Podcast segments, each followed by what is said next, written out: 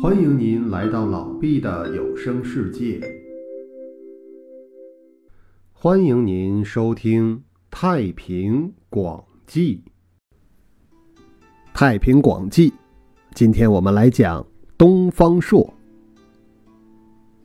东方朔的小名叫曼倩，父亲叫张仪，字少平，母亲是田氏。父亲张仪活到两百岁时，面貌仍像儿童。东方朔出生三天后，母亲田氏就死了。当时是汉景帝三年，一邻家妇女抱养了东方朔。这时东方刚刚发白，所以就用东方做他的姓。东方朔三岁时，天下任何经书秘文，只要看一遍就能背诵出来。还经常指着空中自言自语。有一次，养母忽然发现东方朔不见了，过了几个月才回来，养母就鞭打了他一顿。后来东方朔又出走了，过了一年才回来，养母看见他大吃了一惊，说：“你走了一年，让我怎么放心呢？”东方朔说。孩儿不过到紫泥海玩了一天，海里的紫水弄脏了我的衣服，我又到鱼泉洗了洗。早上去，中午就回来了。怎么说我去了一年呢？养母就说：“你都去了哪些国家？”东方朔说：“我洗完衣服，在民间的丛台上休息，睡了一小觉。民间的王公给我吃红色的栗子。”喝玉露琼浆，我喝多了以后撑得要死，就又给我喝了半杯玄天黄露。我醒来后，回来的路上遇见了一只黑色的老虎，就骑上它往回走。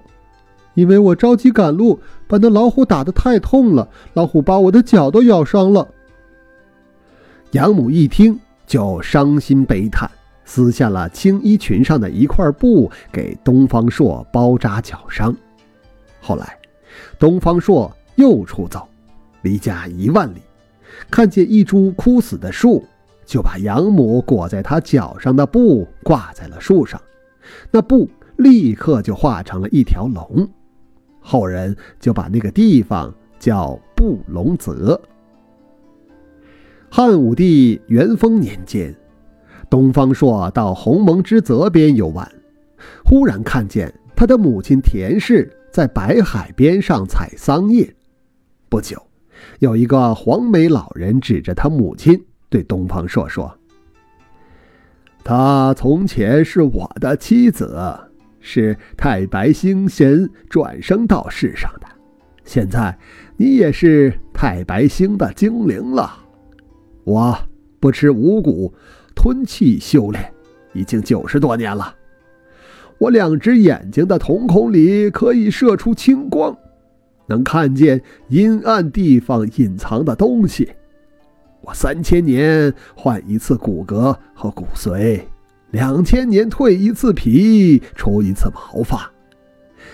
我出生以来已经三次换骨，五次蜕皮了。东方朔长大后，在汉武帝朝中任太中大夫。汉武帝晚年时，爱好成仙之术，和东方朔很亲近。一天，他对东方朔说：“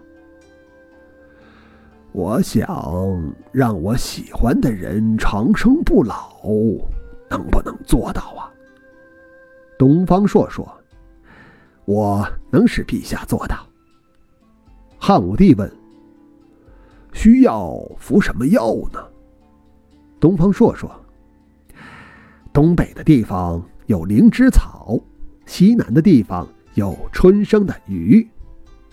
武帝问道：“你是怎么知道的？”东方朔说：“三足乌曾下地想吃这种芝草，西河氏用手捂住了三足乌的眼睛，不准它飞下来，怕它吃灵芝草。鸟兽。”如果吃了灵芝草，就会麻木的不会动了。武帝又问道：“你是怎么知道的呢？”东方朔说：“我小时候挖井，不小心摔到井底下，几十年无所依托。有个人就领着我去拿灵芝草，但是隔着一条洪水河渡不过去。那人脱下了一只鞋给我，我就把鞋当做船，乘着它过了河，摘到灵芝草吃了。那个国里的人都用珍珠白玉穿成席子。”邀我进入云霞之城的帐幕里，让我躺在墨玉雕成的枕头上，枕头上刻着日月云雷的图案，名叫镂空枕，也叫悬雕枕。又给我铺上了为毛做的贵重的褥子，是用一百只围的毛织成的。这种褥子很凉，常常是夏天才铺它。所以叫柔毫水藻褥，我用手摸了摸，以为是水把褥子弄湿了，仔细一看才知道褥子上是一层光。后来有一次，汉武帝在灵光殿休息，把东方朔召到了寝宫倚窗的丝绸帐前，问他道：“汉朝现在五行德运是火德。”那么，依你看，我们应该把哪种精灵祥瑞作为吉兆呢？东方朔说：“我曾游览过浩然之墟，在长安东面，离扶桑国还有七万里。那里有个云山，云山顶上有一口井，云都是从那井里升起来的。如果帝王是土德，井中。”就升起黄云，是火德就升起红云，是金德就升起白云，是水德就升起黑云。武帝听后很信服。太初二年，东方朔从西纳斜国回来，带来了十枝风声木献给武帝。这种树枝有九尺长，手指那么粗。这种生枫木产自阴衡河边，《尚书·禹贡》中所记的“阴衡是来”，即是它的源头。它的河水很甜，树上面聚集飞翔着紫燕和黄浩等鸟类，结的果实像小珍珠，风一吹就发出珠玉般的声音，所以叫生枫木。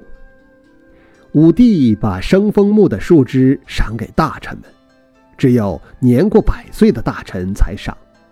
如果这位大臣得了病，树枝自己就会渗出水珠；如果这位大臣快死了，树枝自己就会折断。从前老子在周朝活了两千七百岁，那树枝从来没有渗出过水珠。还有，仙人洪崖先生在尧帝时已经三千岁了，树枝也没折断过。武帝就赏给东方朔一只生枫木。东方朔说：“我已经看见这树枝枯死了三次，但又死而复活了，岂止是渗水出汗和折断呢？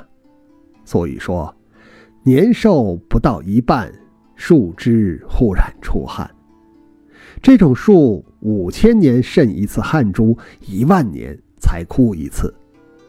武帝认为确实如此。天汉二年，武帝移驻苍龙馆，非常渴望得到成仙，就召集了诸多懂道术的方士，让他们讲述远方国家的奇闻异事。只有东方朔。离开座位，写了一道奏章，呈给武帝说：“我曾去过北极的净火山，那里太阳、月亮都照不到，只有龙口衔着灯烛照亮山的四极。山上也有园林池塘，种植了很多奇花异树，有一种明镜草，长得像金灯，把这种草折下来点燃，能照见鬼魅。”有位神仙叫做宁风，曾在夜晚点燃了一根这种草，早上就看见腹中内外有光可见，所以叫它洞腹草。如果陛下把这种草割下来剁碎做成染料，涂在明云观的墙上，夜里坐在观内就不用点灯了。所以这种草也叫照媚草。如果把这种草垫在脚下，就能入水不沉没。东方朔还曾经往东游历到吉云那个地方，得到了一匹马，有九尺高。武帝问：“这是个什么神兽？”东方朔说：“当初西王母乘坐着云光宝车去看望东王公，把驾车的马解开了。他到东王公的灵芝田里，东王公大怒，把马赶到天河岸边。正好我那个时候去朝拜东王公，就骑着那匹马往回走。”那马绕着太阳转了三圈，然后奔向汉关。当时关门还没闭，我在马上睡了一觉，不知不觉就回到了家中。武帝问道：“这马叫什么名字呀？”东方朔回答：“因为这事取名叫步影驹，并说道：这匹马来到了世间后，我再骑它时。”却和烈马笨驴一样。我种了一千顷的吉云草，草地在九景山的东面，两千年开一次花，明年就要到时候了。我去把那草割来喂马，马就不会再饿了。东方朔又说：“我曾经到过东方的极地，路过极云之泽。”武帝问道：“什么叫极云呢？”东方朔说：“那里常用云的颜色来预卜吉凶，如果将要有吉庆的事，满屋就会升起五色的祥云，光彩照人。这五色吉云如果落在花草树木上，就会变成五色的露珠，露珠的味道十分甘甜。”武帝问：“这吉云和五色珠，你能弄下来吗？”